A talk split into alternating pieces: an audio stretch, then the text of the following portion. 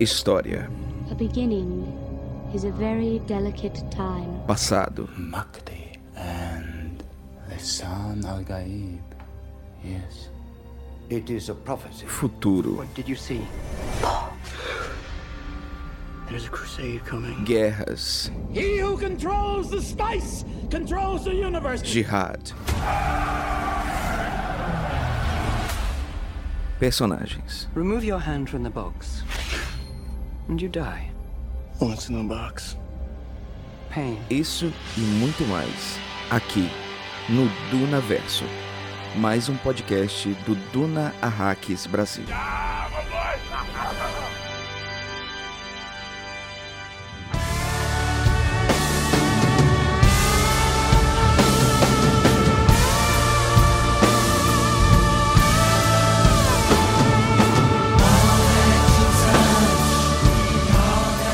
Saudações Fremen, aqui Pascoal Naib. E aqui, Hildon Oliver. E lembrem-se sempre de fazer boa arte. Aqui é Cláudia Fusco e sonhos rendem boas histórias, mas tudo que é importante acontece quando a gente está acordado e pode vir contar no podcast. Aí sim. E aqui, Bianca Diniz. Nunca cutuque um dragão adormecido. Bem-vindos a Arax e bem-vindos ao Duna Verso. O Duna Verso é um podcast do Duna Arrax Brasil. Diferente do DunaCast, que analisa cada capítulo dos livros da saga Duna, aqui conversamos sobre qualquer assunto que amplie, contextualize ou complemente o entendimento do universo criado por Frank Herbert.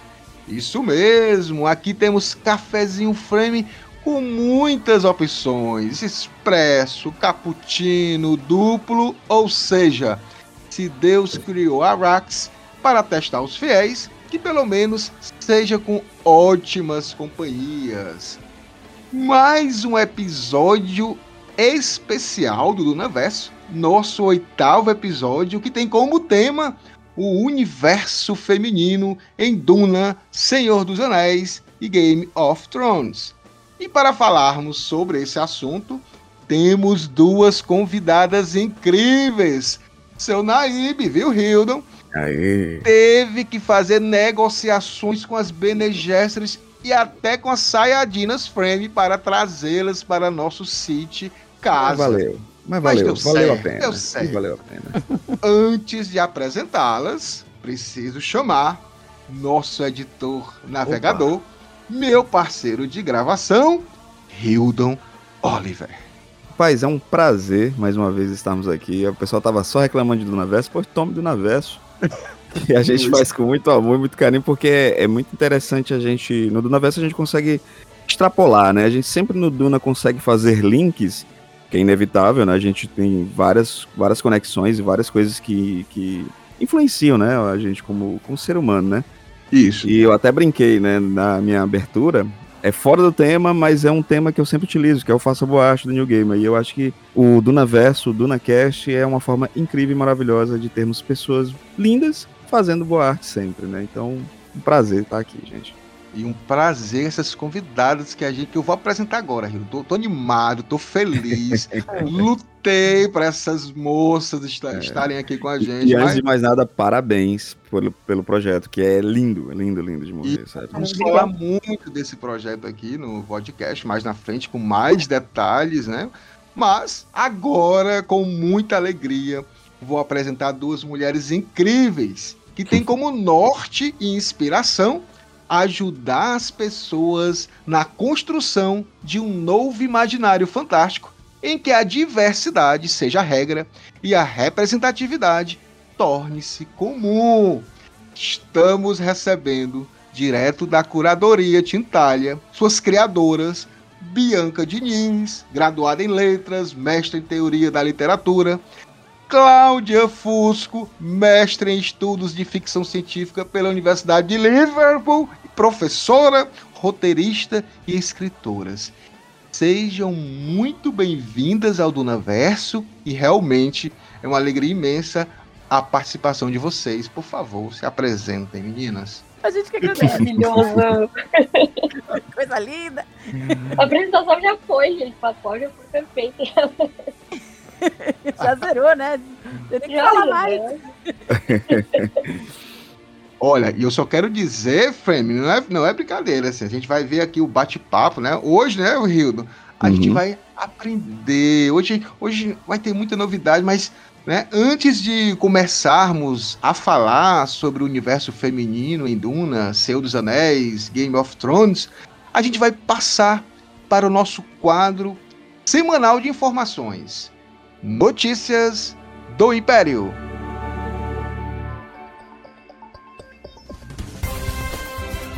Boa noite. Esse é o Notícias do Império, aqui no Duna Hacks Brasil.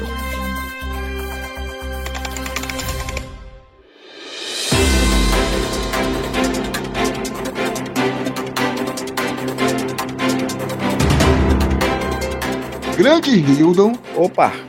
Hoje, aqui no Notícias do Império, é, a gente vai só falar que nosso último Dunaverso, que foi sobre livros de ficção científica que foram adaptados para o cinema ou para o streaming e que deram muito certo, que Um sucesso. contou um sucesso, que contou com a participação da Julia Forbes, que é analista de marketing da editora Aleph, teve ótimas repercussões entre nossos ouvintes.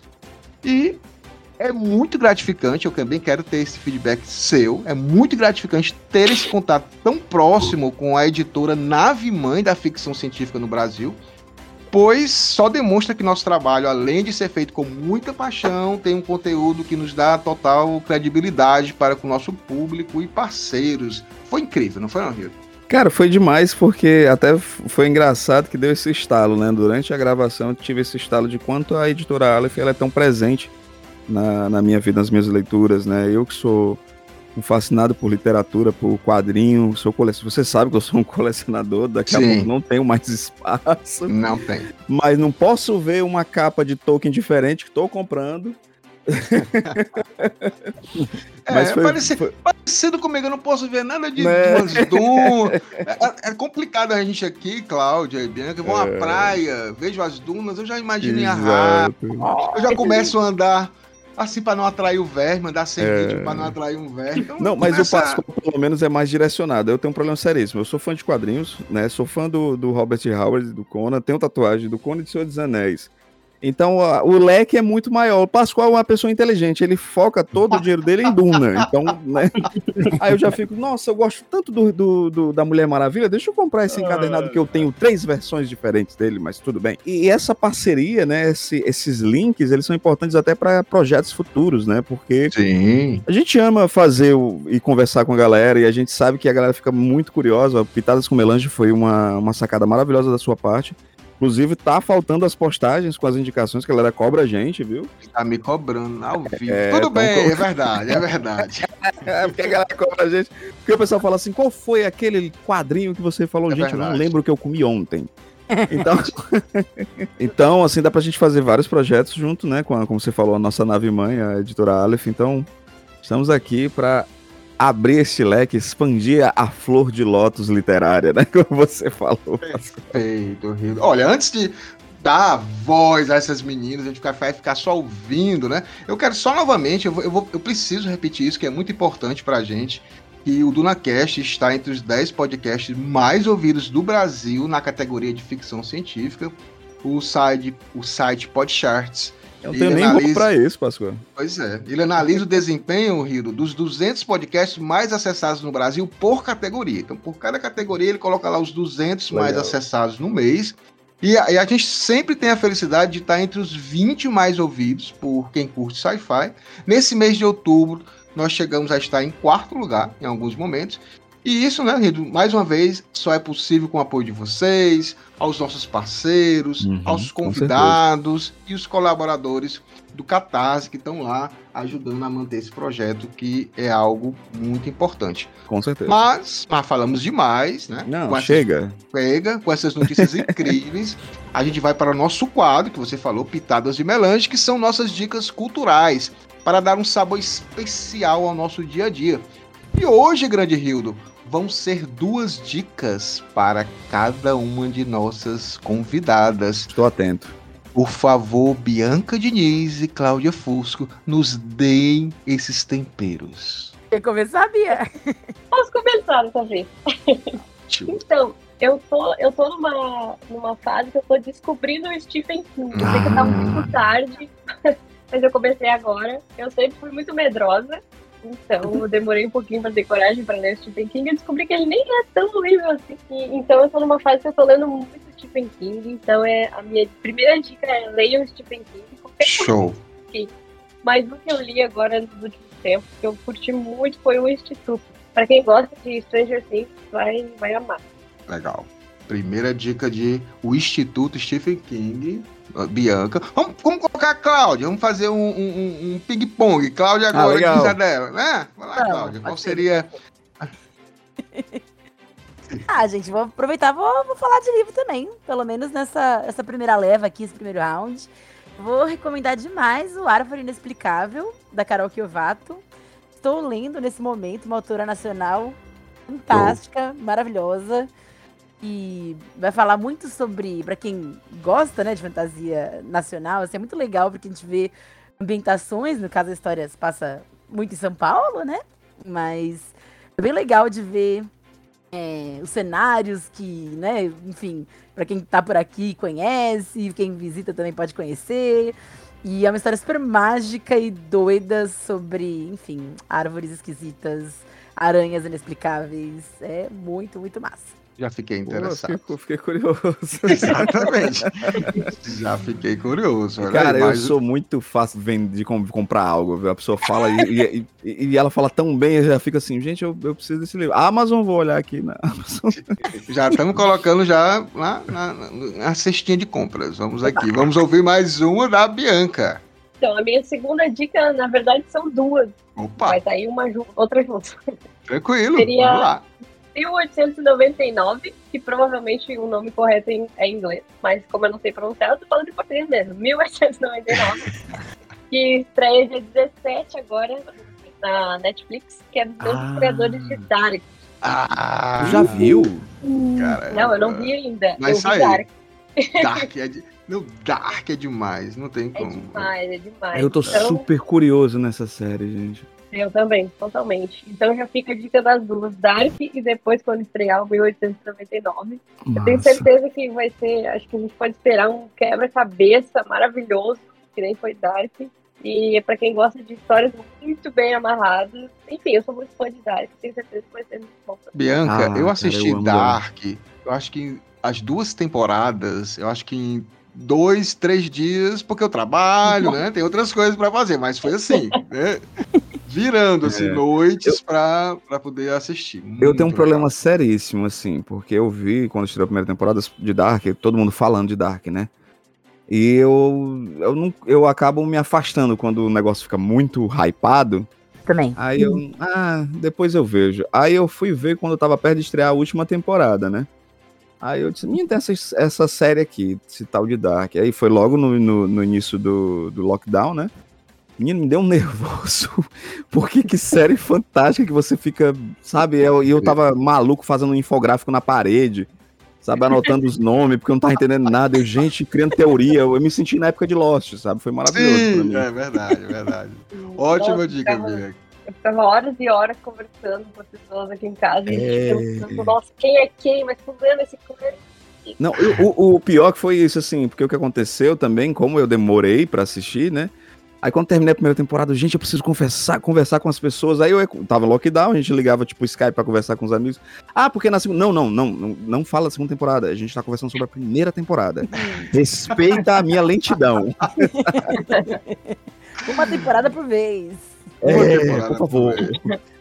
Vamos ouvir agora a segunda dica da Cláudia. Ah, então eu também vou, vou imitar. Tô imitona da Bia. Hoje também vou Oba. recomendar uma série. É, gente, eu estou viciada. É um reality show. É, é fora do meu personagem, que é tudo fantasia, ficção científica, mas eu estou alucinada. Chama O Sabotador. Já ouviram falar disso? Eu Eu amo. Eu amo, eu porque, eu ó, gente, é um- é eu não tenho vergonha. Eu, eu adoro programa, esses programas de reality show que todo mundo diz que é um lixo. Eu Eu vejo todos, é de bolo, de vi- competição de vidro. Casamento negócio o cara às faz uma faca. Casamento às cegas, casamento às cegas é muito bom. Tem o, o William, não sei das quantas. Eu vejo tudo. Eu, eu adoro, adoro. Vejo na hora do almoço. Fale um pouco mais dessa. Eu fiquei agora curioso, eu não conheço. Circle, vamos todos. Mas esse do Eu Sapadoeiro é amo. maravilhoso. Porque ele é Sim. assim. é, tem 10, 12 pessoas numa. Assim, na Austrália, né? Tipo, acho que ninguém é da Austrália, então todo mundo vai pra lá só pra, pro, pro, pro reality show. E aí eles vão pra várias locações diferentes, enfim. Então tem 12 pessoas querendo ganhar um prêmio, só que uma delas tá lá pra sabotar o jogo dos outros. E você tem que descobrir quem é. As Ah, que legal. nunca Ah. batem e, tipo, é muito difícil de descobrir. Todo mundo é muito mentiroso e muito cara de É, ele- pau. Ele me Caramba. lembra aquele joguinho lá dos Pois anão é. minerador, saboteio. Isso, É o Among Us. isso. É muito bom, é muito é uma bom. Among Us versão. É, o Among Us também tem esse. Exato, Eu sou louca da exatamente. Eu Among Us, também. eu amo. Eu amo. Vocês falando aí, eu, meu Deus, é isso aí. Ah, Among muito Us massa. versão reality show, gente. E é, assim, absurdo, porque todo mundo lá é muito bem escolhido, sabe? Ninguém entrega nada, todo mundo faz umas caras suspeitas. Ah, é maravilhoso. Ah, mas é legal. Olha, eu acho que sim. A gente, a gente gosta de ficção científica, a gente gosta de fantasia, mas às vezes nosso cérebro, nossa, nosso espírito pede uma coisa leve, despretensiosa e deixa rolar. Não, muito bom, macho. É Tem um, muito tem um, bom. tem um muito, tem um que é muito ruim e é muito bom, que é o Túnel do Amor. Nossa, Ai, ele é muito isso. ruim e é muito bom. Ah, gente, então eu vou, vou- posso dar mais uma então, já que vocês estão falando Que em coisas pode. Agora, eu me animei também. Vai, vai, manda um aí, que a gente. Mirai Brasil, também da Netflix. Ah, Nossa, muito bom. Ah, Perfeito. Nossa, é muito fofinho. Sim, sim. Ah, eu vou falar uma também, Rio. Eu, agora eu Por quero favor. falar. Gente, assistam Amor no Espectro. É Cara, lindo. Caraca, é muito bom. é lindo, cara. muito lindo. É, é falando um pouco sobre a questão do autismo e, e é da questão. Nossa, é, é, muito lindo. Como eles se relacionam, né? Como é que é a questão. Cara, tão sincero, tão assim que você fica, cara, às vezes dá vergonha assim da, da- é, deles serem tão, tão, tão bons, tão legais, tão querendo as Retos, coisas assim, boas. né? né? Tipo, uhum. É, isso, cara, muito legal. Pronto. Cara, Eu- agora, eu- agora eu vou fazer até um merchan também. Vão atrás aí no canal, no YouTube. Tem uma instituição que. Isso aqui já é um merchan de uma, de uma agência que eu trabalhei, né? Uhum. E a gente fez um documentário para essa instituição que era o Azul da Cor. Deixa eu só ver se, é, se o nome é esse mesmo. É, acho que é Azul, é Azul da Cor do Mar, que é justamente um sobre o, o, o espectro do, do autismo, e sabe, sabe? Lindo, lindo, lindo. Eu chorei horrores. Eu, eu tava na apresentação no dia, eles fazendo o, o espetáculo e o super lindo também. E um outro documentário também tá no YouTube, vejam, que é o Silêncio dos Homens, certo? E eu acho que meio que conversa com, com o que a gente a gente vai falar um pouquinho também, que a gente que o como a gente se poda, né? O, o homem tem sempre, sabe, aquela força, o macho, não sei o quê, e como é importante a gente se conectar com o nosso feminino, chorar, né? Então é um baita do documentário, O Silêncio dos Homens também. Pronto. de bola. A gente não indicar nada, indicar Calma, né. A gente acabou. As meninas inspiraram a gente, a gente também demais, quis falar. demais. Eu fiquei super empolgado aqui. As, as dicas ótimas, a gente ficou animado. Então é, É. assim mesmo, funciona Ah. assim. Então, já abastecidos agora com as dicas das nossas convidadas especiais e a gente se meteu no meio. Vamos para o oitavo episódio do Duna Verso.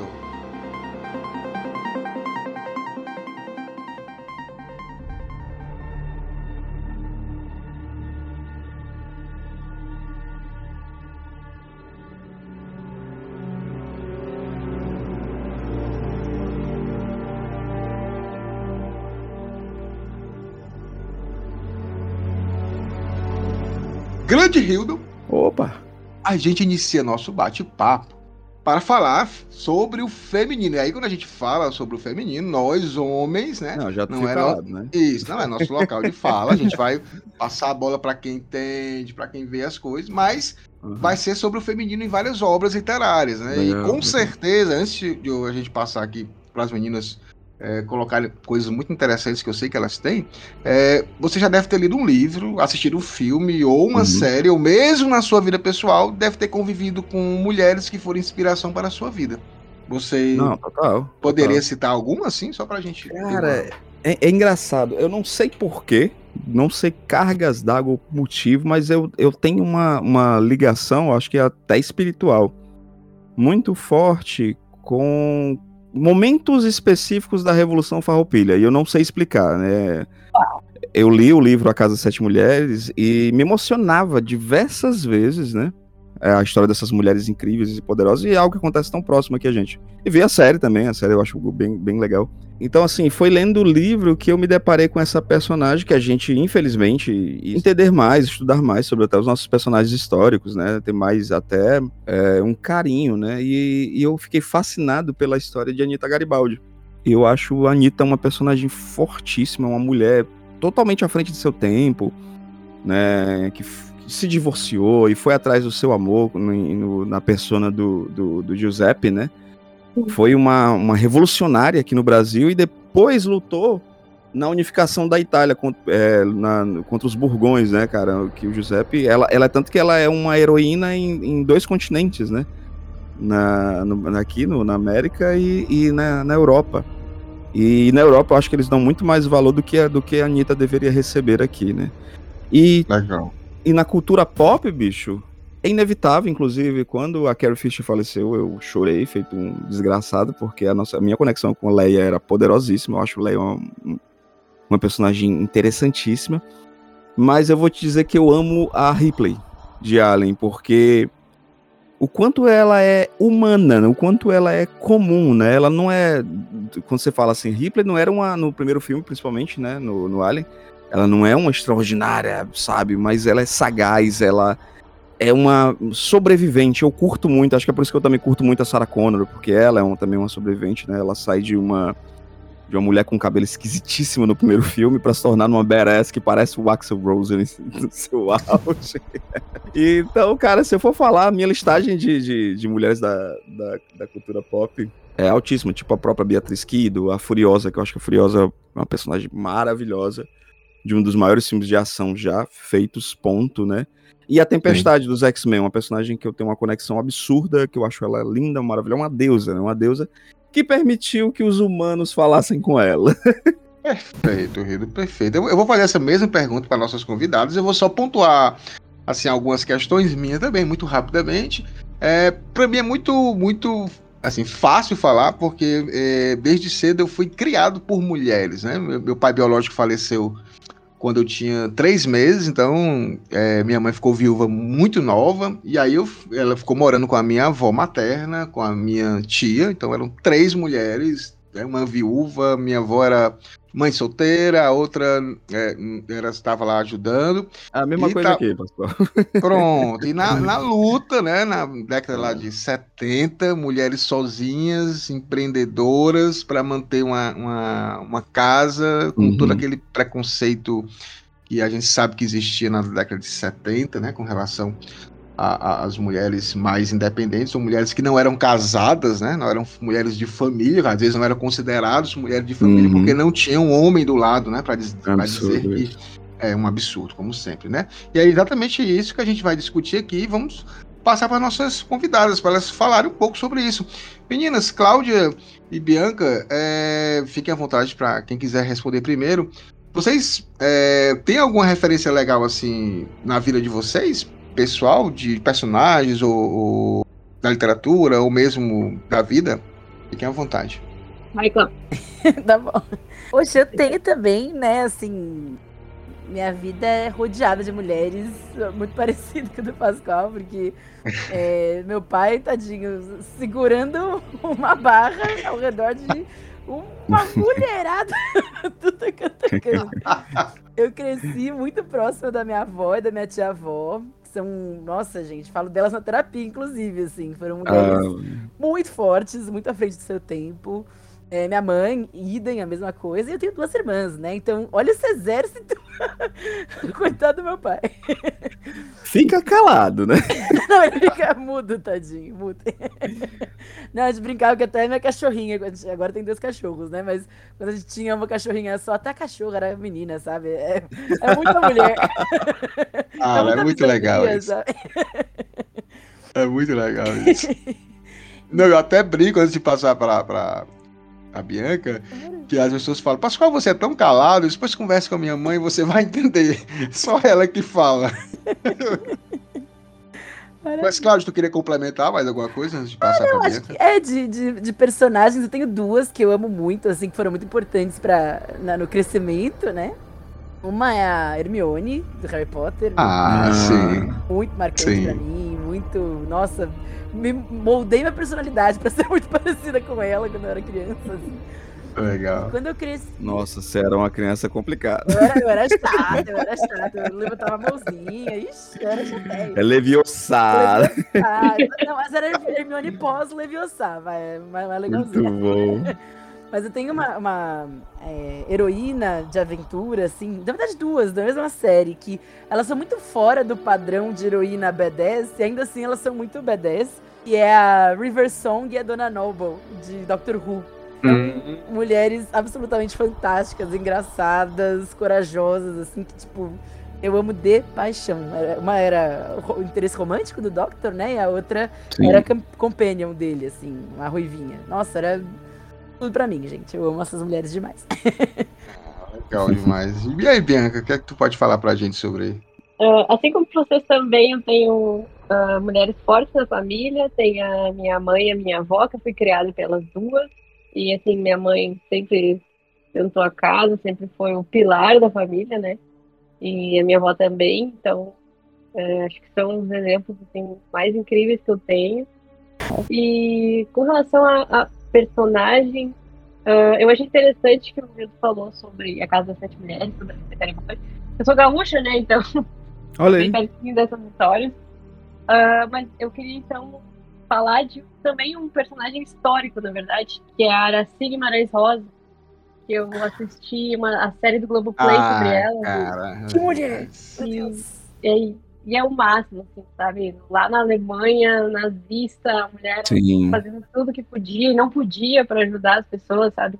Ah, se, se eu pudesse ser alguém, alguma figura histórica, eu seria ela, eu acho demais. Demais. Ah, cara, muito legal. Muito- é- é- é- a gente vai aprendendo aqui, vai descobrindo. Eu, ah, eu eu só não citei a personagem preferida assim minha, mas eu vou citar, eh, não sei se vocês conhecem aquela série Os Homens que Não Amavam as Mulheres. Sim. E a Lisbeth Salander, cara, é a mulher que eu queria ser.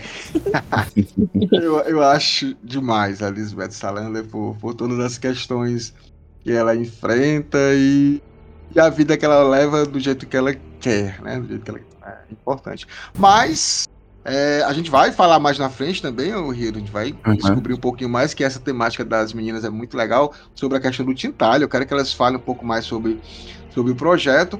Mas a gente vamos passar pro, pro, pro Senhor dos Anéis, vamos passar para análise do feminino em Senhor dos Anéis, porque embora tenha muitas personagens femininas lá no, no Senhor dos Anéis e na- nas obras em geral, né? Mas assim, elas não são tão protagonistas, né? Não são. é, a gente vê em muitos sentidos que não são protagonistas. E a gente tá vendo também que hoje em dia ressurge o, o Senhor dos Anéis por conta da série da Amazon, que é Os Anéis de Poder. E aí Que faz meio com que reverte isso, né, cara? é, meio que reverte, reverte isso e também traz à tona novamente para um, pra um novo público, né? Essa Uhum. forma do Tolkien é, contar uma história. Mas eu queria perguntar para as meninas sobre o Senhor dos Anéis, aí vocês podem falar também dos Anéis de Poder. É, vocês encaram assim a, a, a- obra dele em si? Como é, a- como é que vocês veem essa representação feminina do, do Tolkien? No meu ponto de vista, eu acho que a minha maior crítica ao Senhor dos Anéis como um todo é a falta de representatividade feminina. Tem Total. muito pouco. Muito pouco. E o que tem é assim, tipo, a Galadriel e a Arwen são praticamente santas, assim, né? Tipo, representações da. Virgem Maria. Então, sei lá, eu acho que o Tolkien deixou muito a desejar nesse ponto. Cláudio, Eu acho, é até, eu acho até engraçado, assim, tu falar isso, porque pra mim é um dos grandes acertos do- da adaptação do Peter Jackson, né? Quando ele, ele coloca a Arryn pra salvar o Frodo, né? Sendo que nos livros, quem aparece no para salvar o, o Frodo é o Fëanor. E o Peter Jackson, assim, gente, não faz nem sentido, eu vou ter que explicar esse cara que morreu na primeira era lutando contra 50 Balrog. Que não, gente, deixa eu colocar aqui a Arryn que faz muito mais sentido. E concordo demais. Acho que no episódio passado, né, Pascoal, eu até reclamei. Vou apanhar do, do- dos fãs chita do, do Asimov, né? Gente, eu gosto do Asimov, Sim. mas o Asimov não sabia escrever mulher, não, gente. E- Nope. E, o Tolkien. Desculpa, eu amo o Tolkien, eu tenho tatuagem de Senhor dos Anéis, mas tem essa deficiência absurda, né? Eu também sou muito fã do, do Senhor dos Anéis, mas eu acho que assim, a melhor representação que a gente tem nos livros é a Elwin, Uhum. e mesmo assim, É, além dela, dela ter tido que se vestir de homem para poder participar da batalha lá do, do campo de Pelennor, toda essa força que ela mostra guerreira some quando ela se apaixona pelo Faramir. Nossa, isso me dá Então- uma raiva. Dá É. uma raiva. Porque, em primeiro lugar, no, no livro, você nem sabe que é ela, né? Você fica o tempo inteiro achando que é um Uhum. brother. Quando você descobre que ela, você fica assim, uau, era ela o tempo inteiro. E depois ela vira só uma apaixonada pelo, pelo, Boromir, pelo Faramir, né? É. Ah, nossa. Tá, eu vou criticar Tolkien sim. Não, eu acho, né, Cláudia, que aí eu vou passar a bola aqui para Cláudia, é que o, aquelas pessoas, né, no geral, elas precisam compreender que tudo evolui, né? Tudo vai, vai as, as coisas mudam, a sociedade ela não é estática, graças a Deus, ela Que vai bom, né? percebendo que certas, é, certas reparações são necessárias, certo? Que a questão de, da equidade é muito importante. E a gente vê que, que as pessoas precisam, quando pegam uma obra literária, como é a do, do, do Senhor dos Anéis, né, que foi escrita aqui, década de, de 60, agora eu não, não me lembro direito qual, qual foi a, a Foi data. antes, né? Começa no Foi antes até. 40, 40. É, Ele começa a, a desenhar as ideias ainda na própria Primeira Guerra Mundial, mas são ideias, são, são escritos, Isso. são ideias, né? O- é, ele é publicado em 54. Uhum. Ah, pronto, 54. É, e aí, então, Cláudio? Tolkien escreve ele entre 37 e a década de 40. E aí a gente. Aí eu vou passar para a Cláudia para ela desenvolver melhor isso, porque a gente está com, com um escritor da época, datado, cristão, católico, uma fé muito forte, né? É homem dentro de uma sociedade é, patriarcal. Eu acho que é importante é, a, a questão quando a gente fala assim, eu acho que você vai explanar melhor, não é criticar por criticar, né? É a Uhum. questão de você ressignificar, né, as coisas. Exato, assim, eu, eu fico pensando, porque quanto mais. a gente tá falando muito de Senhor dos Anéis ultimamente, né? Na Tintalha, né? Por conta da série, a gente tá bem mergulhada nesse universo. E eu acho que hoje, assim, embora tenha, obviamente, críticas, como, né, todo mundo tem, a Bia explicou maravilhosamente, né, que as mulheres são quase inexistentes, quando elas existem, elas são muito rapidamente transformadas em outra coisa, né? Acho que o que mais pega pra mim nesse sentido são, são dois pontos, na verdade, né? Um é o fato de que Tolkien parece, né, por ser é, autor desse grande, dessa grande obra que é inegável, que é extremamente influente para fantasia, ele também parece ter pavimentado um caminho que já existia, sabe? Então, é, quando a gente fala de autoras, de personagens femininas, é, é, já existia uma tradição ali. A gente tem Edith Nesbit, por exemplo, escrevendo sobre dragões, fantasia, riquíssima, nos anos 30 já, mitologias, tudo que a gente ama no Tolkien, a gente poderia amar na Edith Nesbit, sabe? Só que é, quando é, a gente escolhe uma obra e fala e decide, né? Essa é a obra que fer- fermentou todas as outras, né? Se tornou um, um modelo, que acho que essa é a minha segunda crítica. é, a gente passa por cima de tudo que veio antes, né? Então é muito doido Sim. mim a gente aceitar, né? Como academia, né? Enfim, como pesquisadores, que a ficção científica nasce com Frankenstein, né? No século XIX, que é escrito por uma mulher, assim. Mas parece que, nossa, fantasia só foi existir na metade do século XX, sabe? Quando tem muita coisa ali que aconteceu antes e que pavimentou o caminho do Tolkien também, né? Então não é culpa dele, eu acho, nesse sentido, né? Nenhum dos pontos que eu vou trazer aqui são culpa do Tolkien, né? Ele é- tem esse Uhum. prisma, ele eu não, duvido que ele odiasse escrever sobre mulheres ou simplesmente não Uhum. achasse elas interessantes, né? Tanto que ele escreve depois, né? Ele o seu Marillion tem histórias belíssimas, tem histórias soltas belíssimas com personagens femininas, né? Mas É, a Lúthien, por exemplo, é uma Lúthien é personagem velho, maravilhosa, né? Puxa vida, É. sabe? E ele, ele, ele tinha essa relação super bonita com a esposa dele, né? Enfim, várias, várias coisas aí Tem a filha dele, né? Ele, tem- ele tinha muitas eh, amigas e, e a filha, ele, ele tinha um, um- ao seu redor mulheres também incríveis que faziam é, dele um cara também feliz nesse sentido, de, de, de Preparavam falar, né? Mas, né? Pro senhor Não, quando você né? cria toda uma, uma narrativa em homenagem à sua esposa, né, que é Beren Lúthien, Beren Lúthien, exatamente. sim. Aí você, e, cara, Beren Lúthien pra mim é, um, é uma das coisas mais lindas que o Tolkien já escreveu, sabe? E aí que tem o segundo ponto, que é Então, é por isso que, de novo, né? Não é culpa dele que, enfim, mulheres tenham sido apagadas nesse processo de identificar quem lançou a fantasia, né? Mas uhum. o que mais me incomoda, eu acho que é o que vem depois, que é ao se transformar Senhor dos Anéis num formato, né? Vira um formato uhum. de contar histórias. Formato de. Uhum. que vai basear os RPGs de fantasia e tantos outros, né? As pessoas repetem os erros, sabe? Então, existe uma falta de autocrítica de pensar, putz, realmente tem pouca mulher aí no Senhor dos Anéis, vamos repetir esse, esse, formato é exaustão, né? Ou então é uma única personagem que é ali o, o Tolkien, né? O Tolkien do Tolkien, né? da história, né? De, ah, ela é o coração, ela é o, o sentimento dentro da, da, da trupe ali, né? Então, eu entendo o Senhor dos Anéis como um, um, um recurso valiosíssimo, assim, de, de narrativa, de legado. Mas, assim, a gente pode olhar para os lados e, e ver os, as possibilidades que ele pavimentou além, sabe?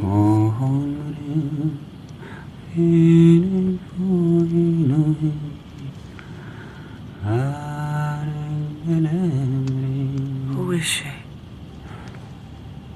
This woman you sing of.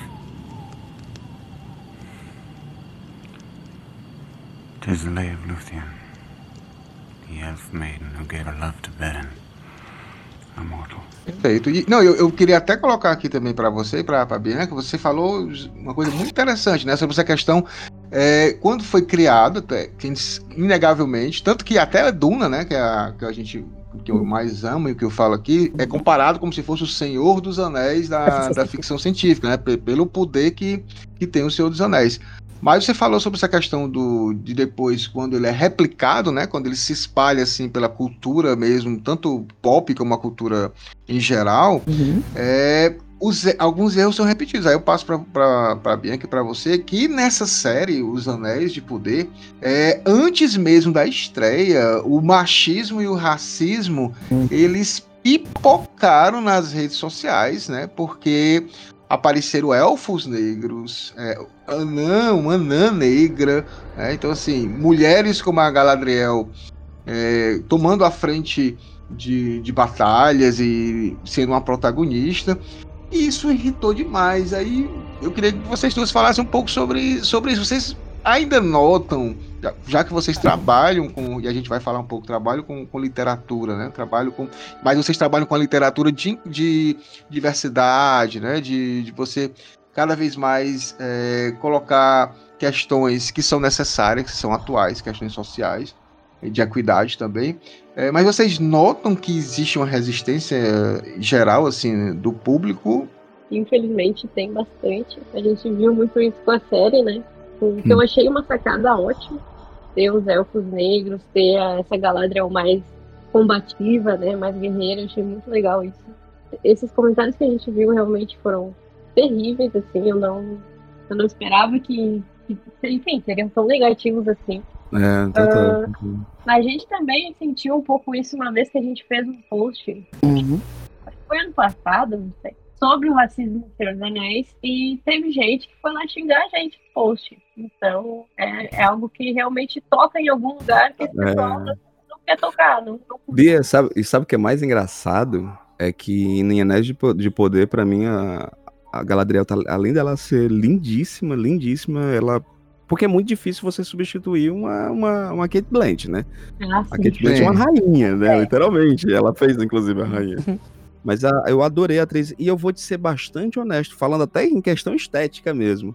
O único o elfo bonito do diabo dessa série é o Arundi. É verdade. Porque Não, os e, outros e, tudo e o bom, e o que se garante, e o que se Porque garante. Esse dos elfos branquelos feio da peste. e, tu sentiu também isso com relação a esse preconceito geral, assim? Eu senti, e sabe o que, que, é, que me pega também? É que disfarça muito mal que é racismo e que é machismo, sabe? As pessoas não se importam em, em, em, reclamar, né? Tanto que, Esconder, né? Por exemplo, teve o, é, o Hobbit, né? Muita gente criticou a adaptação do Hobbit porque ela é uma maravilhosa adaptação no primeiro filme e Sim. de linguiça nos dois segundos. É, isso é isso. sabido, né? Oh. Tudo foi inventado ali. Cláudio, eu tenho, eu tenho uma crítica absurda com o Hobbit, sabe o quê? Anão Gatinho. Anão Gatinho não dá. Ah, eu achei. Gente, Anéis do Poder é anão, anão daquele naipe ali, porque anão gatinho, anão, ca- capa da capricho, não, Cláudio, pelo amor de Deus. Ah, não, pra mim é muito bem-vindo. Venham todos. É, os caras eram, anão eram feio, bonitos mesmo. era né? E assim, é, é muito. Sabe, assim, é, é- eu sentia que a crítica, embora tivesse, sim, uma personagem feminina fabricadíssima lá, que Ah, sim. solta, né, né, tadinha, soltinha no, surra- no churrasco, assim. Tava, tava, a crítica era voltada pra pra esse lugar, né, de, poxa, pra que três filmes? Hobbit é um livro curto, né, vamos, vamos curtir aí o que ele é mesmo, né. No caso de Anéis Uhum. do Poder, as pessoas não sabiam a história, as pessoas não sabiam nada, né, e é Nem Isso. tem, né? pesada, assim, né. É, nem tem. É porque é o seguinte, eu encaro o Anéis de Poder, a série do Anéis de Poder, eu encaro com. igual eu encaro os livros do Brian Herbert, né? É tipo uma fanfic que eu tô me Que é divertindo, gente. Só, absurdo! Ele faz só pra me provocar, menina. Mas, gente, não tem nada. E eu super me diverti. Eu, eu vou, vou ser honesto que eu não assisti ainda os, os três últimos episódios. Uhum. Por quê? Porque eu tenho um problema seríssimo, é coisa de gente velha, velha e paia, que eu tô, como eu tô assistindo House of Dragon e eu tô completamente, co- sabe, in- integrado naquele universo, Sim. eu, eu Vamos amei voltar já, já. pra... Eu Vamos estou falar. amando voltar para Westeros, porque eu não sou aquela pessoa que critica, ah, e o final, gente, a, a jornada valeu a pena. Eu sou um defensor de Lost até hoje, né? Também. Então, assim, eu achei injusto eu assistir as duas ao mesmo tempo, porque é inevitável. A mente humana é uma merda, e eu vou fazer comparação. Olha só, Rildo, só pra tu ter um spoiler, o Sauron aparece, tá? No final. Ah, ele aparece Só no pra- início também, porra. Entendeu? É sobre isso. E tá tudo bem. Cara, tá muito escroto ter falado isso. Susto. Mas olha só, continuando, né? Falando um pouco, a gente falou um pouco dos seus anéis. Olha, e é o que a gente falou aqui no início. Eu amo também. é, eu, eu também sou fascinado pelo filme. Uma outra coisa também que eu acho muito é, limitante, e aí eu. limitador, é você ter. Porque tem gente que assistiu só o filme, tem gente que lê o livro, mas tem gente que quer dizer assim, ah, só vai entender isso se fizer isso. Então, assim, as pessoas têm direito a curtir. Ó, eu, eu fico muito feliz que o meu universo, o universo de Duna, quando a pessoa conheceu Duna pelo, pelo filme do Denis Villeneuve, ficou apaixonado por aquilo ali. Eu curto E também. quer conhecer, cara. Então, assim, poxa, é, são, são mídias, são, são formas de você falar de, de vários assuntos. E, e o Senhor dos Anéis, como a Cláudia falou, como a Bianca falou, tem essas limitações, é óbvio, e eu acho que isso não é, não é algo a ser é, escondido ou como se fosse uma crítica para ninguém ler, né, Senhor dos Anéis. Não, ao contrário, né? Claro. É uma forma que, como essa série está mostrando, é, é atualizar é, várias questões e superar mesmo esse, esse, esse racismo, essa, essa questão, esse patriarcado, que só os homens são os heróis, as mulheres têm que ficar ali do lado para serem salvas, né? Isso aí existe mais, né? Não tem, não, não tem Até como. porque isso é muito formato da, da jornada do herói clássico, assim, né? Que é Isso. a mulher, ela tá lá ou como um troféu, né? Tem que tá esperando o herói ali no fim da jornada pra casar, pra ser feliz, como né, um prêmio mesmo. Ou ela é a, a- a tentadora, né? A bruxa má que vai tentar corromper o caminho do herói, né? Então, Joseph Campbell, ele previa o lugar da mulher nesses espaços, assim, né? Como no encontro com a deusa, que ele chama, né? Que é esse encontro que atrasa o herói, ou que seduz o herói. E a mulher como prêmio, né? Então... é, gente, 2022, sabe? Assim. Ah, per- perfeito. Não, e a, e a gente tem que sempre ressaltar, a gente está falando do feminino aqui nesses universos, porque é, é, até um relatório em 2017, que é da relatório da desigualdade global de gênero, né? Ele fala do abismo que separa homens e mulheres, né? Em aspectos profissionais, financeiros, sociais, né? Então, é, não é mimimi, não é lacração, é responsabilidade social, é equidade, é querer com que as pessoas cresçam, saibam conviver e que qualquer tipo de intolerância, a gente não pode ser tolerante com intolerante. Isso eu aprendi. né? A gente tem que ser intolerante com intolerante. Não tem mais é, vez na nossa sociedade para pessoas que que- querem praticar qualquer tipo de abuso contra qualquer pessoa, né? Contra qualquer tipo de pessoa. Então acho que isso é é importante. E aí a gente, e aí, meninas e Hildon, a gente sai de um, de um do Senhor dos Anéis, que é um pouco mais clássico, né? Aquela história do bem e do mal. Uhum. De, de contar, a gente passa por um cara que o bem e o mal aqui ele está em perfeita sintonia. Às vezes você olha para um personagem e você vê ele completamente bom, lindo, e às vezes você olha para ele, ele está completamente dentro daquele. Mas, o, daquele- mas o mundo, né? O mundo como a Mas gente o vive, mundo, né? e a gente fala, somos, claro. somos, somos heróis e vilões de, de várias narrativas. Eu, eu, eu já até falei isso aqui em episódio. Eu sou vilão Isso. na história de outras pessoas e sou herói na história de outras pessoas. Claro, claro. E aí É, a gente passa Somos, para somos humanos, né? para Game of Thrones, o livro, no caso, tem a série, mas a gente é, passa pela, pela, pelos livros primeiro, né? E a série começou em 1996. A série não, o livro foi publicado em 1996. E a série ela foi de 2011 a 2019. Eu queria saber das meninas se elas acompanharam desde o início ou viram depois que é muito legal e foram assistir, se gostam ou não gostam. E, e o que, é que vocês podem falar sobre, sobre o George Martin? Se ele acertou, não acertou, a série acertou, não acertou sobre a questão Aquele feminina. aí, véi né? sádico. Não, eu sou muito fã do Game of Thrones. Muito, Ah. muito fã. Tanto dos livros quanto da série, com exceção da última temporada. Ah, eu amo quase todas as mulheres de Game of Thrones. Eu acho que o Martin, apesar de ele ser um homem, eu acho que ele conseguiu escrever bem, de forma bem legal assim, sobre as mulheres. Claro que ele comete alguns deslizes, né? Naturalmente. Mas eu acho que de maneira geral é, é bem legal. São personagens complexas, elas têm várias camadas, então eu acho Uhum. que ele foi bem feliz na construção é tuas- quais são as suas personagens preferidas? Então, eu gosto muito da construção que ele fez com a Circe. Ah, acho que ela- legal. É, eu acho que ela tem esse Ela é minha favorita. instinto materno implacável, que a vida dela é construir essa rede de proteção para os filhos, né? Uhum. Mas eu acho, eu acho muito legal como isso, como o fato dela viver para criar essa rede de proteção, faz com que ela se torne incrivelmente poderosa, em vários sentidos. E cruel também, mas, mas né? Sim. Sim, eu também gosto dela. Assim, e a gente pode até falar, né, Cláudia, que a gente tá aqui em Game of Thrones, e aí é muito parecido com o universo de Duna. Eu vou fazer essa, esse paralelo, que é sempre legal também, é, da questão praticamente medieval. A gente tá numa estrutura de, de história social, econômica, muito parecido com, com, com a época medieval, né, com, com o patriarcado nas alturas, não existe opção de mulheres estarem no poder, né, ou estarem na, na frente das casas, uma coisa muito raro de, de ver isso também, tanto em Duna também, como, como em Game of Thrones, e aí o, o que é que tu acha assim, tu acha que o, que o George Martin ele colocou é, essa, essa questão medieval na, na história dele, na narrativa dele, de propósito, era algo a, a ser colocado mesmo, ou era só uma questão mesmo de, ah, vamos falar só de homens ou, que estão no poder? Então, gosto muito desse tema. Até eu fui muitos anos atrás, muitas luas atrás, eu fui. é, fiz um. Como chama? Fui orientadora externa de um TCC sobre é, é, Game of Thrones e o medievo, assim, né? Então, foi muito Sim. massa, tudo, né? Fui a pessoa chata da banca, assim. E eu lembro muito que teve essa discussão sobre qual recorte do medieval que o, que, que o Martin escolheu fazer, né? Porque tem isso, assim.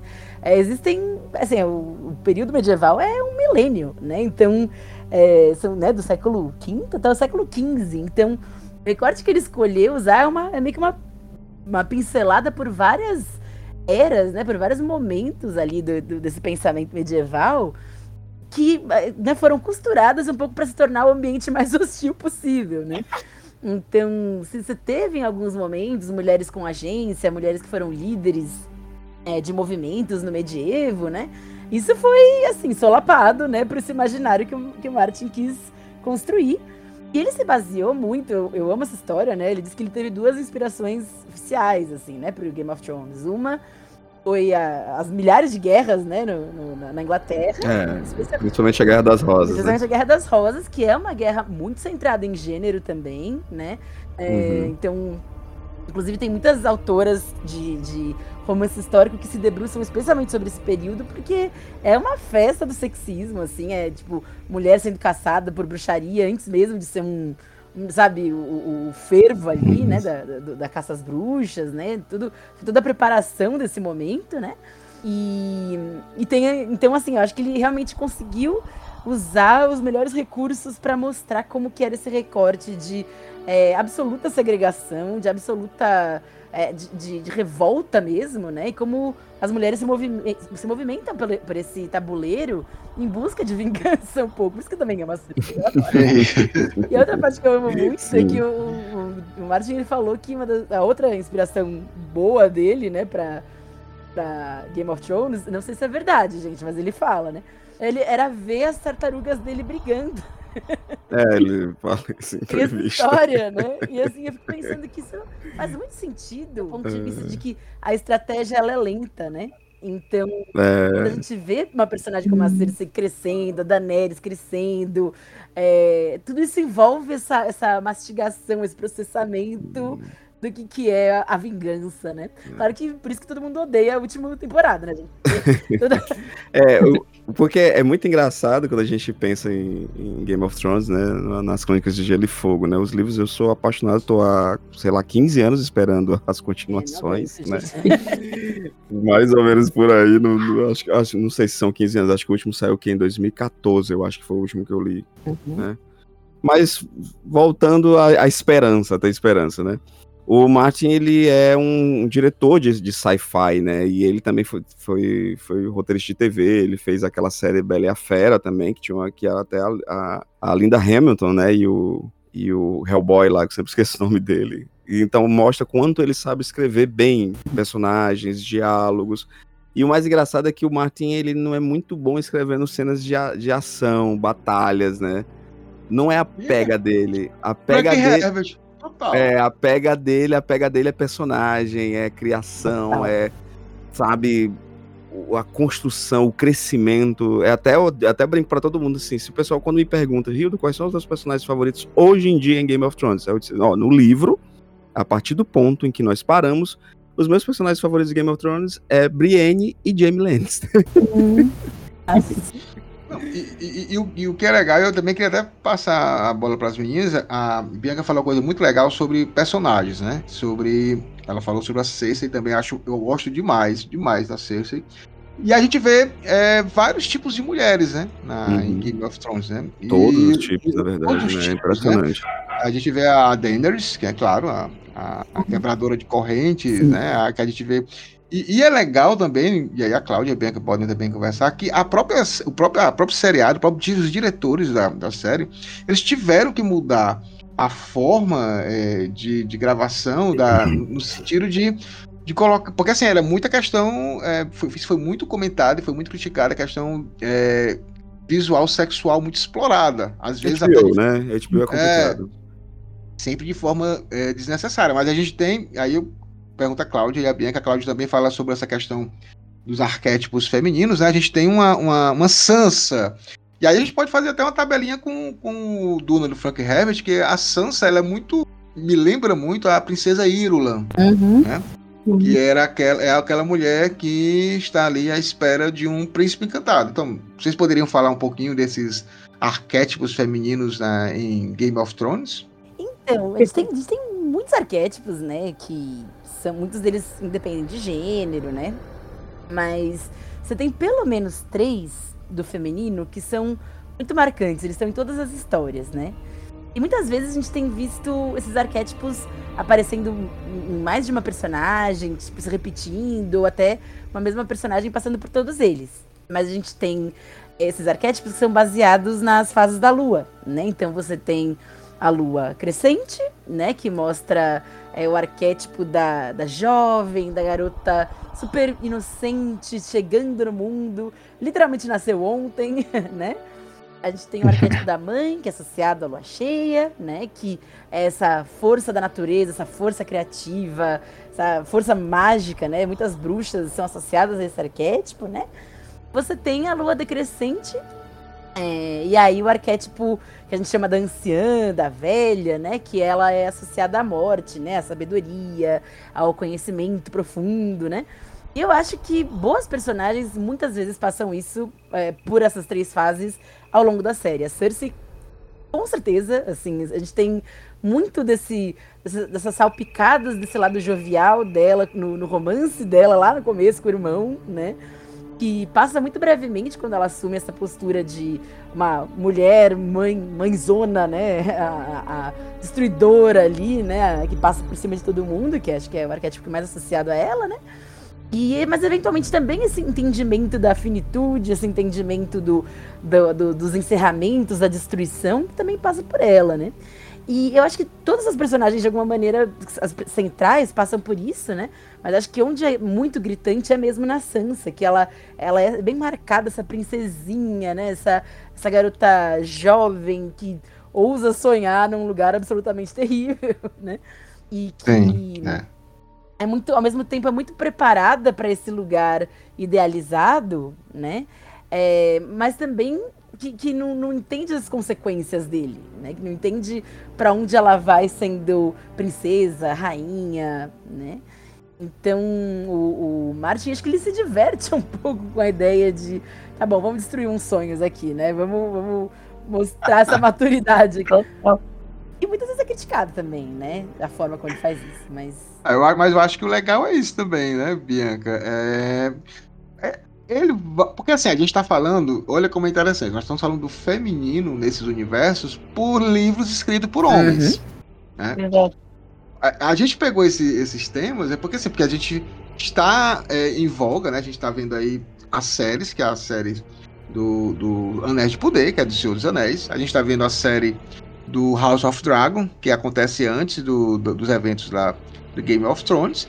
E a gente vai falar também um pouquinho sobre uma série é sobre mulheres, que são as Bene Gesserit, que é do universo de Duna. Mas todos os livros escritos por homens, é, e aí isso aí vale, vale pontuar bastante, né? A gente é, tá fazendo essa, essa, essa crítica mesmo, né? Porque a gente tá falando sobre o universo feminino, mas por, escrito por, por homens, por isso que é tão importante a, a, as opiniões aí da Bianca e da Cláudia para nos atentar, né? Porque como nosso lado de eterno machista em desconstrução, né, Rildo?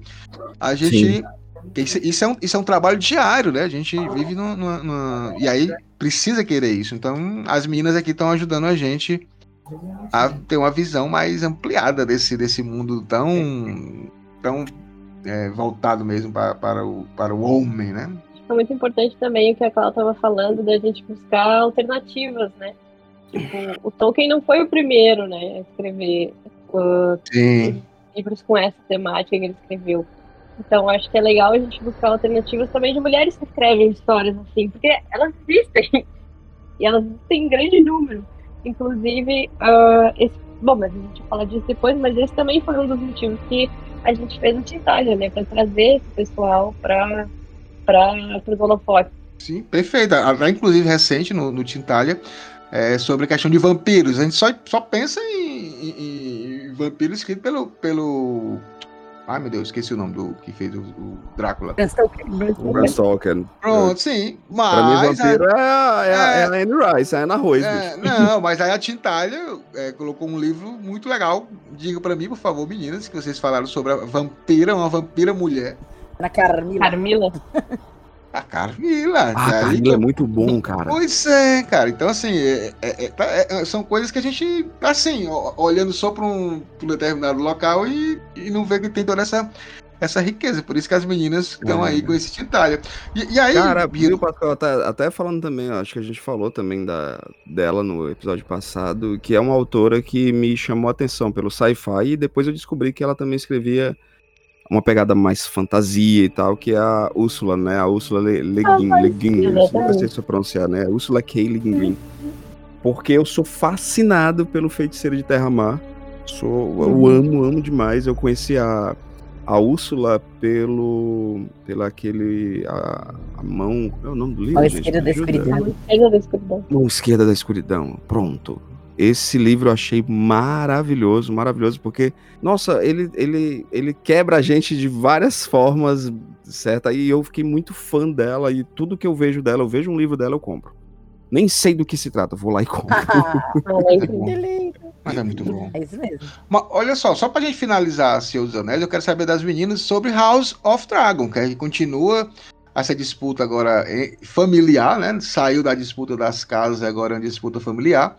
Mas é novamente o mesmo escopo medieval em que mulher não é bem-vinda no trono, né? A gente vê essa, essa narrativa total que vai deflagrar a guerra, a gente sabe, já não, não é spoiler, que a partir disso, né, por não aceitar uma mulher do trono, as coisas não vão ficar tão tranquilas. Vocês estão assistindo, meninas? Eu confesso que Eu assisti alguns episódios, não consegui olhar muitos ainda. eu também tô indo devagarzinho, assim, justamente pra não tentar não comparar com o Senhor dos Anéis, eu tô indo super devagarzinho.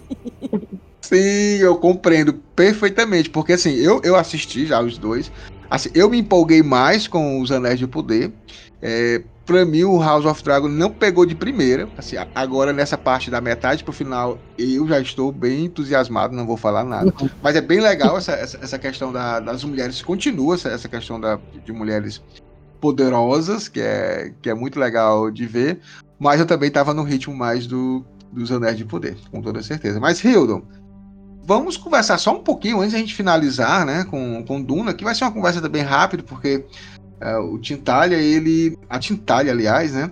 é, foi uma criação, é um projeto aqui feito pela Cláudia Fusca e a Bianca Diniz. É uma curadoria, né? Uma curadoria.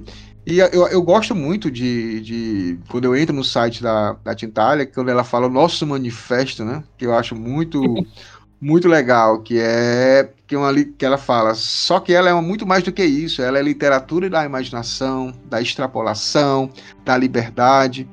Se pudermos fabricar realidades paralelas, alienígenas e até mundos completos com cultura e linguagem definidas, por que não imaginar também uma literatura mais diversa? Meninas, falem desse lindo projeto. O que é Tintalha? O que é? O que significa esse nome? Como funciona? Como as pessoas podem acessar o site? O que é que vocês oferecem? Eu vou deixar a mãe de dragões responder essa, Bia, vai fundo.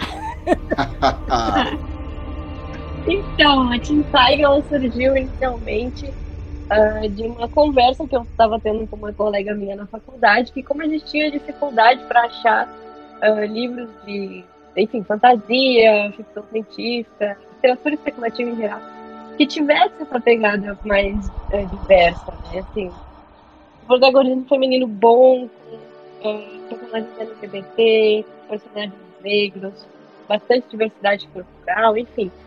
Ah, e a gente estava discutindo isso e eu fiquei pensando, poxa, né? Eu acho que tem bastante, mas eu não eu tenho que procurar assim, para encontrar existir. E aí eu pensei, poxa, seria legal fazer uma curadoria que indicasse esse tipo de livro para as pessoas.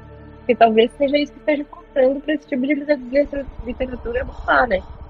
E aí, inicialmente, a Tintaglia era uma livraria, mas só que o que eu queria mesmo era fazer um clube essa curadoria especializada que a gente pudesse discutir essas leituras. E, enfim, acredito que o objetivo de, de existir esse tipo de história é fazer a gente refletir sobre ela.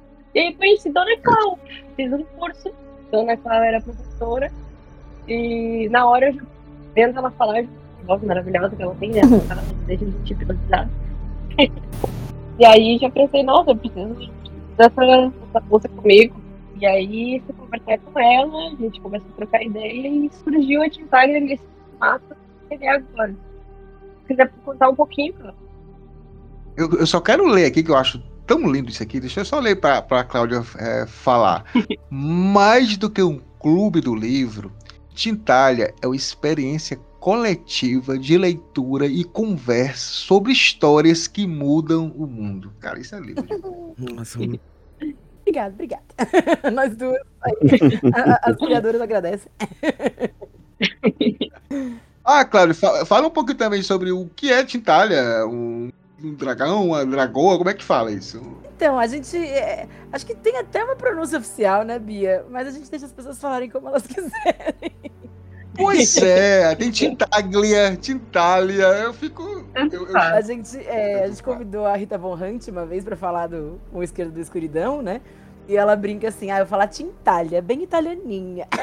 então a gente aceita tudo. Ah, então eu vou imitar. Vocês já, já, já fizeram com- a Rita, pô, que eu acho a gente leu uma música da Decepção com ela. Não, cara, Maravilhosa, Maravilhosa. Itália tá arrasando. A mais recente, fale quem é a mais recente, por A favor. mais recente, a gente tá em Tem um, tem um combo maravilhoso, né? Que a gente vai ler agora em novembro. Com a Carol Casati, essa linda, incrível, que é gestora do Encruzilhinhas, um perfil que todo mundo Uhum. Mas quem leu por nossa causa, a gente pediu assim, pra ela disseminar a palavra né, do livro, que é Kindred, foi a Djamila Ribeiro, gente. Então, Só isso. Nossa, Só isso. foi a Djamila Ribeiro, cara. E ela topou, sabe? Ela tá Nossa. mais incrível. Eu, eu- eu, às vezes acordo pensando, meu Deus, eu fiz a Djamila Ribeiro ler um livro, sabe? Tipo, muito especificamente, assim, não as coisas difíceis que ela deve ler todo dia. Ah, mas o trabalho de vocês é muito, é muito rico, é muito, sabe, é fantástico. Parabéns mesmo. Ah, muito É, que, nossa, que lindo, que lindo. A gente tá muito feliz. E- e- É um grupo muito animado, assim. Acho que é a coisa que mais me orgulho, né, Bia? Assim, que a gente fala bastante, né? Tipo, é, as conversas são reais, né? A gente fala de coisas, às vezes, difíceis, encontros, às vezes, profundos, assim, né? E, e sempre sai. Tem, tem uma magia que acontece nesses encontros, assim, né? São, são muito, muito especiais mesmo. E no caso, Cláudia, é assim, existe uma. Você vai lá para essa leitura coletiva e existe duas opções. Você pode escolher formas de, de fazer essa, essa leitura coletiva, né? Isso. A gente, a gente tem tipo uma leitura de um livro, assim, você escolhe um livro, né, que está dentro do que vocês pedem, né, essa questão, essa experiência coletiva é, de histórias que vão mudar o mundo, ou de uma saga, né, que são os, é, os, os Entre Mundos e os, e os Tesouros Literários. Pode falar só um pouquinho essa diferença? Claro. Então, o Tesouros Literários, ele é, né, realmente de obras únicas. Você pode escolher receber a modalidade digital, então você recebe todos os conteúdos online. A gente faz vídeos com convidados, vídeos nossos, que a gente conversa sobre o livro ao longo da leitura, né? Então a gente quer ficar importunando as pessoas ao longo do livro. Ou você pode receber o livro na sua casa, né? E aí a gente também tem um kitzinho super bacana. E a gente tem o Entre Mundos, que o Sr. Pascal não comentou, mas ele foi nosso primeiro convidado, né? É verdade. Foi obrigado, lindo, Uma obrigado. experiência maravilhosa. A gente leu Duna, né? A saga. Assim, foi experiência muito mágica. A gente estava começando, né? A tintar. Então, a gente já chegou no Pascoal falando: olha, tá preparado para seis meses? Muitos meses de comprometimento.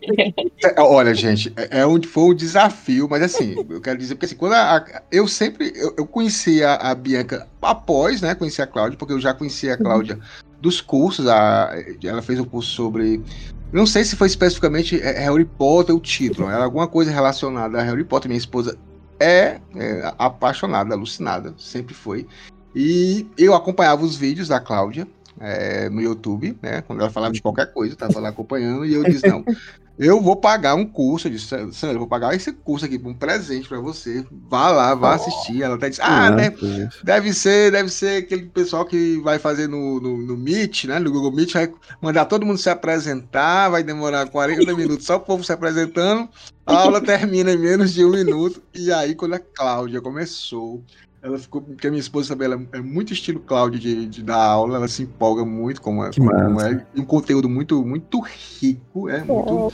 E aí eu conheci as meninas a partir disso, né? Começou com a Cláudia, a minha esposa ficou assim, babando pelo curso, queria fazer mais curso, inclusive a Cláudia tem aí vários cursos, depois acessem as redes sociais dela. E, pô, a, a- Tintalha é um projeto realmente, meninas, estejam, estão de parabéns mesmo, porque é uma coisa muito legal, porque a gente vive numa, numa sociedade que precisa dessa, dessa, desse tipo de, de, de cultura, né? Essa cultura da, da diversidade. Então a gente está aqui só aplaudindo aqui vocês duas por essa, por essa iniciativa.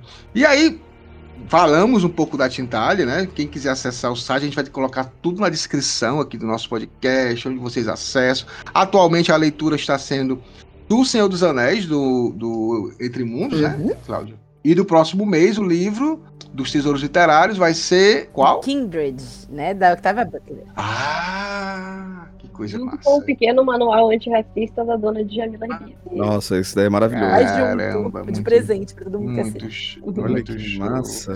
Ah, vai, e aí, vou só finalizar com Duna, né? A gente vai falar um pouquinho de Duna com elas, porque elas acompanharam esse, esse os seis livros, uma maratona realmente sobre todo esse universo do, do Frank Herbert, mais um, mais um homem, no caso. E mais um homem também muito, muito cercado de, de. influenciado por mulheres. A esposa dele, Bev, é uma das principais responsáveis por ele ter tantas eh, personagens femininas para mim, impactantes e para a época muito revolucionário. Não sei se para meninas elas têm essa percepção de, de ver tantas. é, porque para mim a, a protagonista inicial do filme é a, é a Lady Jessica. E pela metade do livro é que o Paul se mexe e quer engrossar a voz, né? Aquele menino que quer engrossar a voz. E aí que ele começa a fazer as besteiras dele, mas é, é a protagonista, é a Lady Jessica, e eu queria também a opinião de vocês sobre, sobre esse universo do Frank Herbert, desse feminino. O que é que vocês acham interessante? O que, é que vocês acham que exagerou ou não? Eu gosto muito também, eu sou, sou suspeita pra falar, eu gosto muito das personagens femininas de Duna. Acho as Bene Gesserit maravilhosas, acho Lady Jessica Sim. fantástica. E eu acho Ah, Lady Jessica é maravilhosa. Então, e eu acho, a gente teve essa conversa ao longo de seis meses, né, Pascoal? Mas que, É verdade. que eu acho que a coisa que é maravilhosa sobre diversidade de representações femininas é que as suas personagens femininas não precisam ser sempre boas, né? E eu acho Uhum. que isso é, é muita, tem muito estudo sobre isso, né? Sobre vilania e identidade, assim, que fala que a maioria das vezes a gente gosta de, de vilões porque a gente se enxerga neles, enxerga os defeitos deles na gente também, né?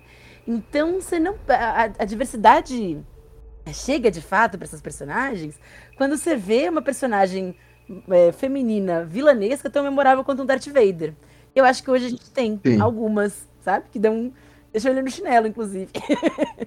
Ah, Olha, com certeza. agora eu tô curioso. Cita aí alguns aí, Cláudia, pra gente. Ah, a própria Cersei, né, bicho? Eu acho que é a, a magnânima. É, é, mas assim, na própria. A gente falou de House of Dragon, né? No próprio House of Dragon tá se desenhando uma personagem interessantíssima justamente por esse lado, né, cara? Que vai tá movimentando isso com esse. Esse.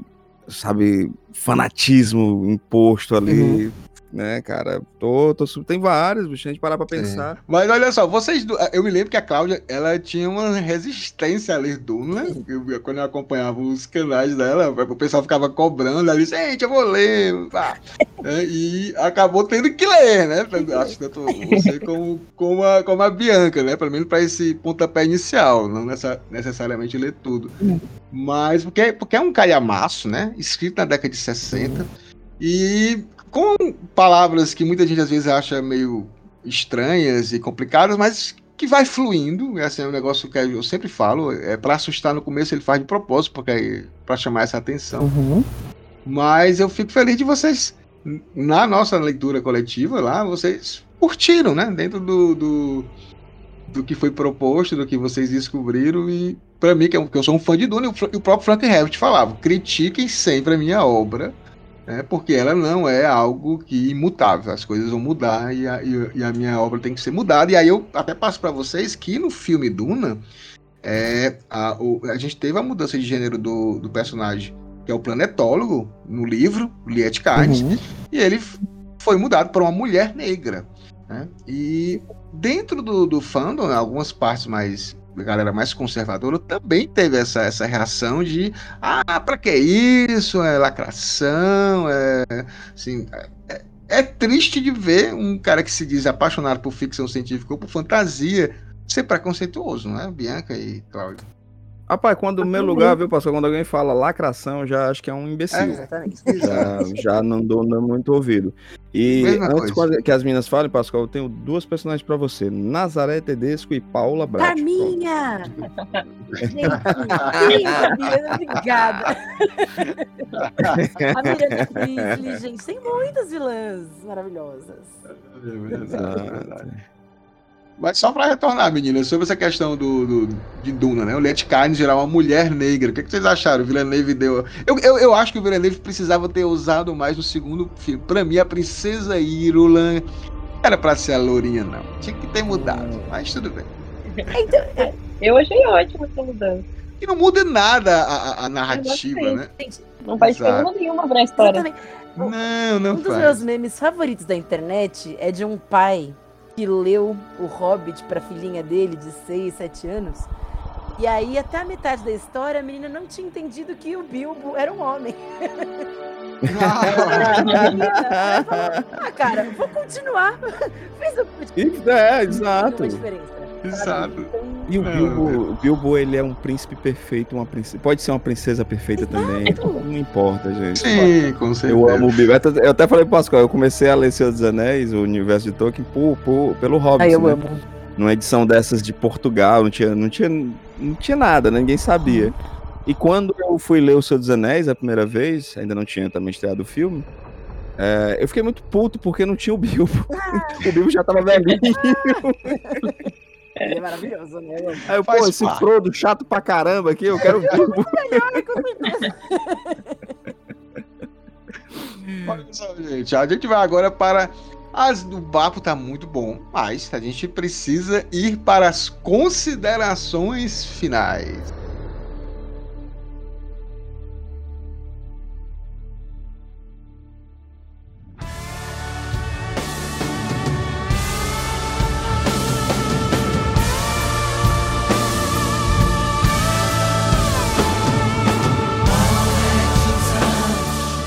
Grande Rio do cara. Opa. Cara, que coisa, que programa especial, que, que episódio incrível. Bianca Não, cara, Diniz, eu, Cláudia eu tô aqui, ó, eu, Fusco. eu acabei de descobrir que eu estou a 5 graus de separação da Rita. Ó, Da Rita, sabe? Se as meninas gravaram com ela e eu tô aqui conversando, eu também conversei com ela. Também, exato. Nós estamos nessa mesma vibe. Mas, Hildo, eu queria que você falasse um pouco suas considerações finais sobre, sobre isso, sobre tudo que a gente ouviu, aprendeu, né? Evoluiu como pessoa aqui com Cláudia Fusco e Bianca Diniz. Suas considerações finais, e claro, quem quiser fazer, colocar sua ideia, né? Na voz, no programa de podcast, como é que faz, Hildo? Rapaz, em primeiro lugar, se você quiser, vou ser até rápido para não tomar muito espaço, mas se vocês quiserem criar o seu podcast, inclusive, depois vou até conversar com as meninas, se elas né, estiverem pensando em podcast, fala com a gente na Radiola Mecânica, manda um e-mail no radiola, arroba, eh, radiolamecânica.gmail.com ou no nosso Instagram, é, arroba Radiola Mecânica, ou no meu pessoal também, arroba Hildon Oliver e a gente vai conversar, vamos... Vamos, vamos criar aí, né, o seu podcast. Tirar esse- esse- essas ideias que tá na tua cabeça, vamos botar em áudio, né? E, cara, uma das coisas que eu, que eu aprendi, né, é, e é algo difícil, viu, gente? É às vezes a gente precisa só se calar e ouvir, sabe? E ouvir o outro, ouvir essas ideias maravilhosas, o, as experiências, pra mim é sempre gratificante demais, demais, demais. E eu acho que a gente tá numa sociedade que todo mundo tem tanto pra dizer, mas não ouve, não ouve o outro, né? E eu, a gente precisa se ouvir mais. E foi muito gostoso ouvir as, as meninas nesse, nesse projeto lindo delas. E vou acompanhar de perto. Gente, é, é fantástico o que elas estão fazendo. Parabéns, meninas. Perfeito mesmo. E aí, claro, eu vou deixar agora para que a Bianca, o Diniz a Cláudia façam suas considerações finais, né? O que, que elas gostariam de falar. E fique à vontade também de chamar aqui os ouvintes do NaCast para co- conhecer o Tintalha, Tintaglia. O que você achar melhor, como chamar, mas a qualidade está lá. Bom, então, primeiramente, eu quero agradecer o convite, ainda que eu tenha hesitado bastante para Foi Foi ótimo. Já dá pra gravar o próximo. Pró- Próxima semana de novo. Próxima semana de novo. Enfim, é, fiquei muito feliz, foi muito legal. Adorei as palavras do Pascoal. O Pascoal é um querido, cara. Só podia ser com ele no estreia em podcast. foi muito legal o papo, adorei. Ah, acho que vou fazer de novo, talvez. Aí, gostei. olha, olha aí, Cláudia. Foi picada, foi picada pelo, pelo insetinho do A podcast. caixa de Pandora foi aberta. Pode ficar Foi aberto. mordeu a Bia. É, o bichinho do podcast mordeu a Bia. E eu acho que é disso que a gente precisa, conversar sobre essas coisas. É, como o Wilson falou, a gente precisa se ouvir. Ah, enfim, acho que é muito importante a gente ter podcasts assim para o público em geral, falando sobre esses assuntos. Então, estou muito feliz por estar aqui, por trazer a Tintagra aqui. E quem não conhece a Tintagra, acesse o site. Aí o convite. E muito obrigada, meninos. Ah, a gente agradece. Cláudia, sua vez. Ai, gente, também só tenho a agradecer. Foi muito lindo. Tô muito, muito, muito feliz. É sempre um prazer falar com vocês, ouvir vocês. Sou fã do Pascoal, gente. Nossa, agora sou fã do Rio também. Não, que isso? Eu fico. Legal, foi muito massa conversar com vocês. E assim, gente, estamos sempre aí, justamente pra. Eu acho que, no fim das contas, é isso que a gente queria com a Tintalha mesmo, né? Que era abrir espaço para conversas, ouvir o outro, entender como as pessoas pensam, assim, e, e ter várias leituras dos mesmos livros, né? A gente sempre sai um pouco transformado de toda a conversa que a gente entra, então tô só muito feliz e muito grata mesmo pela oportunidade, pela conversa. E conversem com a gente também na Tintalha também, pessoal que tá assistindo, que tá ouvindo a gente. Vai ser muito bom ter vocês, mesmo para conversar, para trocar ideias, vai ser ótimo. Perfeito. E a Cláudia também, viu? A gente vai colocar aqui as redes sociais da Cláudia. Ela tem muitos cursos, muitos cursos legais.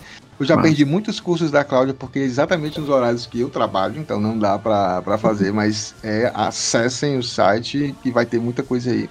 E Bianca, muito orgulhoso, a gente foi foi, foi feito um pedido no grupo do, do Dona para poder a Bianca participar e ela aceitou esse convite, então é muito Obrigado, viu, Bianca? é, e as minhas, considera as minhas considerações finais é essa, a minha felicidade e fiquem à vontade também de seguir as redes sociais do Duna Hacks Brasil, do DunaCast, e é exatamente voltado para esse universo tão incrível criado pelo Frank Herbert, e no Dunaverso a gente está aqui conversando, expandido, sobre vários outros temas que de, algumas, de alguma forma se entrelaçam ali com o universo de Duna. Então é isso, muito obrigado, até uma próxima. Valeu, gente. Até a próxima.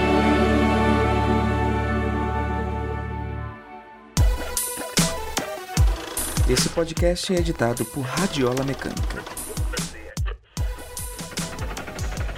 radiolamecânica.gmail.com